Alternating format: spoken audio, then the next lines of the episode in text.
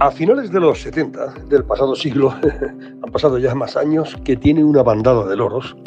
hizo un reportaje radiofónico sobre el turismo de la Costa del Sol. Entre otros personajes, entrevisté al divertido y simpático Jaime de Mora y Aragón, hermano de la reina Fabiola, un personaje de la llamada Jet Set con una vis cómica interesante que los directores de cine aprovecharon siempre para interpretar, por un lado, al aristócrata pícaro, tieso como la mojama, dispuesto a pegar un sablazo al primer idiota que se prestara, y también al noble de rancio abolengo que podía mirar con su monóculo por encima del hombro a los demás con cara de haber olido una mierda a 100 metros de distancia. A don Jaime le pregunté por los artífices del boom turístico de Marbella y sin pensárselo me respondió, mira, a Marbella no lo han puesto en el mapa turístico de España ni Hohenlohe, ni Ida de Furstenberg, ni Gunila, ni los Choris, ni yo. Los que más hicieron por convertir a Marbella en el balneario de Europa fueron el Capullo y el Cebolla. Solté una carcajada y le inquirí que me aclarara quiénes eran esos tipos. Dos pescadores de Marbella que volvían locas a las suecas y cuya fama amatoria trascendió fronteras. Estos son los que pusieron a Marbella y a la Costa del Sol en el mapa internacional del turismo.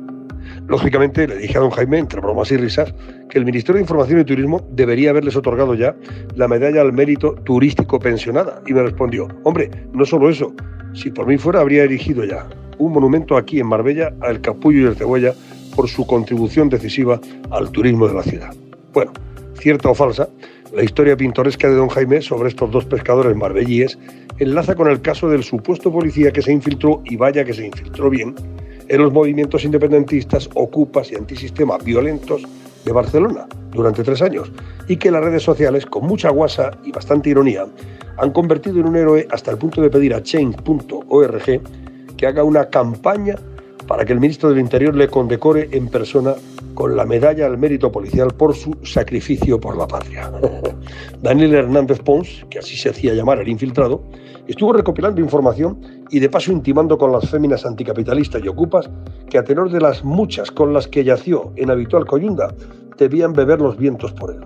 Vamos, un auténtico Casanova, sin uniforme pero con porra, que se dio el piro tras cumplir con su misión y al que ahora pretenden las muy despechadas que sea procesado por haberse infiltrado con ellas sin decirles que era policía. Todo esto inevitablemente mueve la risa y el sarcasmo sobre los que no desperdician ninguna ocasión para caer en el mayor de los ridículos, ya sean los propios colectivos antisistema y ocupas barceloneses o la misma Generalitat, exigiendo explicaciones a Interior sobre la veracidad del infiltrado y su actividad amatoria mientras recogía información en la cama, cosa que por otra parte es más antigua que la humedad. Las ahora ofendidas, mientras mantenían relaciones afectivas con Tarzán Daniel, estaban encantadas con su compañía y no hay duda alguna de que hubo pleno consentimiento cada vez que acababan en el catre. Por eso la querella que han presentado por violencia sexual institucionalizada